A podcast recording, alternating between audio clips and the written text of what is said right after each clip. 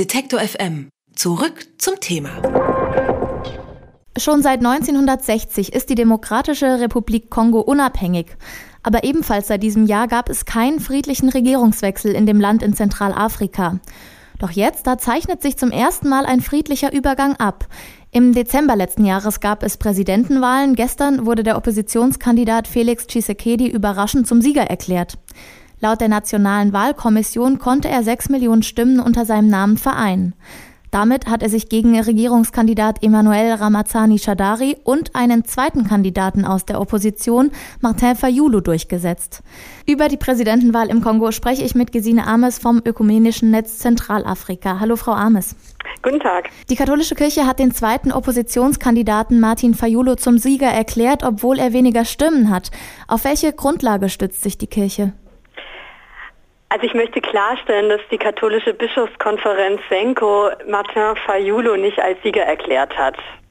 Sie haben mit über 40.000 Wahlbeobachter die größte zivilgesellschaftliche akkreditierte ähm, Beobachtungsmission in der DR Kongo gestellt und haben verlauten lassen in einem Kommuniqué, dass ein Kandidat der Opposition vor dem Regierungskandidaten liegt. Sie haben aber niemanden namentlich genannt und sie haben auch keinen schon vorab genommenen Präsidenten genannt. Also da möchte ich doch gegenhaken. Sie haben eine Tendenz gezeigt, was Ihre Ergebnisse sozusagen aufgewiesen haben, aber Sie haben sich jetzt nicht ähm, sozusagen den Hut aufgesetzt, den Sie auch gar nicht haben, ähm, Ergebnisse vorab verlauten zu lassen, die die zuständige Behörde, die Wahlkommission, sie nie tun sollte. Also das ist alles noch sehr unklar, beziehungsweise da liegen uns noch keine Ergebnisse vor, aber vorab zu sagen ist, ähm, dass die katholische Kirche ähm, nicht im Vorhinein Herrn Fayulu als Präsidenten ernannt hat. Das ist so nicht richtig. Das Ganze wäre auch äh, vor dem Hintergrund verwunderlich, dass eben ursprünglich die kirchlichen Repräsentanten befürchtet haben, die Regierung will unter allen Umständen den Kandidaten Shadari zum Sieger ernennen, was ja nicht geschehen ist.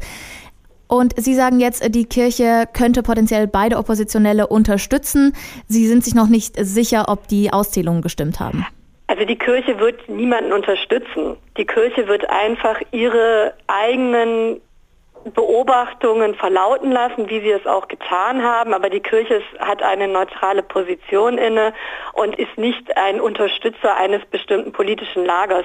Die Kirche ist eine wichtige moralische Instanz in der DR Kongo, die auf Unregelmäßigkeiten hinweist, ähm, auf Menschenrechtsverletzungen hinweist, auf demokratische Defizite hinweist. Da lehnen sie sich natürlich schon sehr weit raus, aber sie sind kein Sprachrohr für eine politische Richtung oder eine politische Partei.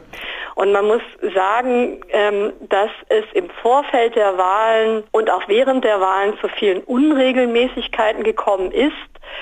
Darauf hat die katholische Kirche aufmerksam gemacht. Darauf haben aber auch ähm, Menschenrechtsaktivisten in der DR Kongo, aber auch internationale Organisationen wie Human Rights Watch oder Amnesty International aufmerksam gemacht. Wenn wir uns die eigentliche Wahl anschauen, dann ist es ja so, dass die Demokratische Republik Kongo 80 Millionen Einwohner hat. Davon haben jetzt nur 18 Millionen überhaupt ihre Stimme abgegeben. Sie kennen die Situation im Land. Können Sie für uns einordnen, ist das normal und überhaupt repräsentativ? Man muss dazu sagen, man muss sich dazu erstmal die demografische ähm, Realität in der DR Kongo anschauen und ähm, über 50 Prozent dieser 80 Millionen Menschen in der DR Kongo sind unter 18 Jahren. Das heißt, sie sind gar nicht wahlberechtigt. Also wir haben einfach eine ganz andere Altersstruktur als in vielen Ländern der westlichen Hemisphäre beispielsweise. Das schließt sozusagen erstmal eine Mehrheit der Bevölkerung von den Wahlen aus, weil sie einfach nicht stimmberechtigt sind. Zum anderen ist natürlich eine Durchführung der Wahlen in einem Postkonflikt bzw. immer noch Konfliktland schwieriger als in einem Land, in dem keine Konflikte vorherrschen. Das heißt, ähm, die Durchführung war in vielen Teilen des Landes schwieriger aufgrund von gewalttätigen Auseinandersetzungen, aber auch aufgrund Entfernungen, aufgrund fehlender Infrastruktur, aufgrund der Erreichbarkeit von Wahl Wahllokalen. Die Vorbereitung zu den Wahlen lief sehr chaotisch da die Regierung sich nicht in die Karten gucken lassen wollte, die Regierung mehr oder weniger systematisch Unterstützung von außen zur Wahlvorbereitung abgewehrt hat. Die Regierung ganz klar geäußert hat, sie führen die Wahlen allein nicht durch, sie wollen keine externe Unterstützung, die sie natürlich dann schlussendlich doch auch benötigt haben, wie beispielsweise durch die UN-Blauhelm-Mission MONUSCO. Ähm, aber das sind alles Faktoren, die natürlich so eine Wahl auch nochmal in einem sehr großen Land, was auch infrastrukturell sehr oftmals sehr schlecht erschlossen ist, schwierig machen. Aber schlussendlich sind nach dreimaliger Verzögerung Wahlen doch haben stattgefunden in der DR Kongo, ähm, was ein großer Wunsch, was wirklich auch ähm, eine große Forderung der, der Zivilgesellschaft war, ihr Recht wählen zu dürfen. Ähm, und auch wenn die Wahlbeteiligung mit rund 50 Prozent recht gering ist, ist es immerhin ähm, eine Wahlbeteiligung. Aber wie ich schon sagte, ähm, die Frage ist immer, wie transparent, wie frei, wie unabhängig finden diese Wahlen statt. Und wir haben einfach im Vorfeld viele Stimmen gehört, die auf Unregelmäßigkeiten, auf Widersprüchlichkeiten und auch auf Manipulationen der Wahlen hingewiesen haben. Was, von was genau reden Sie da, wenn Sie davon sprechen? Dass beispielsweise ähm, Wahllokale nicht geöffnet hatten, dass Wahlmaschinen nicht funktioniert haben, dass Wähler beeinflusst wurden, welchen Kandidaten sie zu wählen haben, dass ähm, mithilfe von gewalttätigen Erpressungen Wähler gezwungen wurden, den und den Kandidaten zu wählen, dass es ein Wahlregister gibt, was Wähler beinhaltet, die zum Teil doppelt geführt werden, zum Teil nicht geführt werden, also unvollständige Wählerlisten. Das sind alles schon im Vorfeld Anzeichen dafür, dass der politische Wille, wirklich freie, faire und transparente Wahlen durchzuführen, nicht wirklich da war.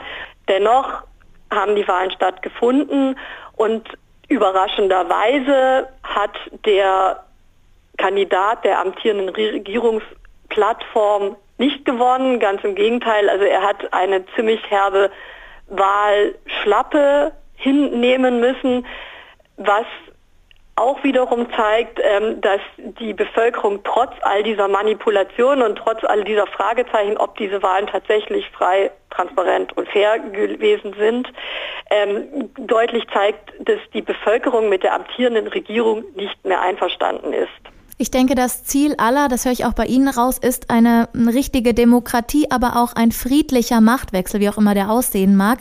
Kandidat Fayulo, der zweifelt das Wahlergebnis an und damit ähm, Tshisekedi zum Beispiel sein Amt antreten könnte, dann müsste Fayulo seine Niederlage eingestehen. Wie glauben Sie, ähm, wird sich die Situation entwickeln? Wird es einen friedlichen Machtwechsel geben oder was kommt als nächstes? Also ich denke, man muss erstmal ähm, etwas verhaltener sein, wenn man von einem endgültigen Wahlergebnis spricht, weil die Wahl ist noch nicht abgeschlossen. Wir haben es immer noch mit drei großen Wahlkreisen zu tun, namentlich ähm, Beni, Butembo und Yumbi, die von der Wahl am 30. Dezember ausgeschlossen wurden mit der Begründung der Regierung, ähm, dass dort aufgrund der Ebola-Epidemie und aufgrund von gewalttätigen Auseinandersetzungen keine Wahlen stattfinden können momentan. In diesen drei Wahlkreisen, die über eine Million Wähler beinhalten, was ein, schon einen großen Teil ausmacht, ähm, sollen die Wahlen im März 2019 stattfinden. Und ich denke, bis dahin kann man nicht von einem endgültigen Ergebnis sprechen, weil das dem nicht gerecht werden würde. Also der Wahlzyklus ist mit dem, in dem Sinne noch nicht beendet und da müssen sich alle Kandidaten noch mit ähm, zufrieden geben. Und auch die Wahlkommission, der es nun obliegt, wie sie weiter vorgeht, muss ganz klar darauf hinweisen, dass es erstmal vorläufig ist und dass man erst im März oder sollten sie jetzt vielleicht doch früher stattfinden, die Präsidentschafts-, Parlaments- und Provinzwahlen abgeschlossen sind, wenn dann tatsächlich auch ähm, die Bürger ihrer Pflicht nachkommen durften, dort zu wählen. Und erst dann kann wirklich der neue Präsident ernannt werden können. Also vieles scheint noch offen in der Demokratischen Republik Kongo. Je nachdem, wen man fragt, wurde ein neuer Präsident gewählt. Das Ergebnis wird aber definitiv angezweifelt. Über die Wahl habe ich mit Gesine Ames vom Ökumenischen Netz Zentralafrika gesprochen. Vielen Dank für das Gespräch. Gerne. Vielen Dank Ihnen auch. Wenn Sie uns unterstützen wollen, schauen Sie doch mal auf detektor.fm slash danke oder direkt auf unserer Website bei Unterstützen. Dort haben wir alle Möglichkeiten zusammengestellt.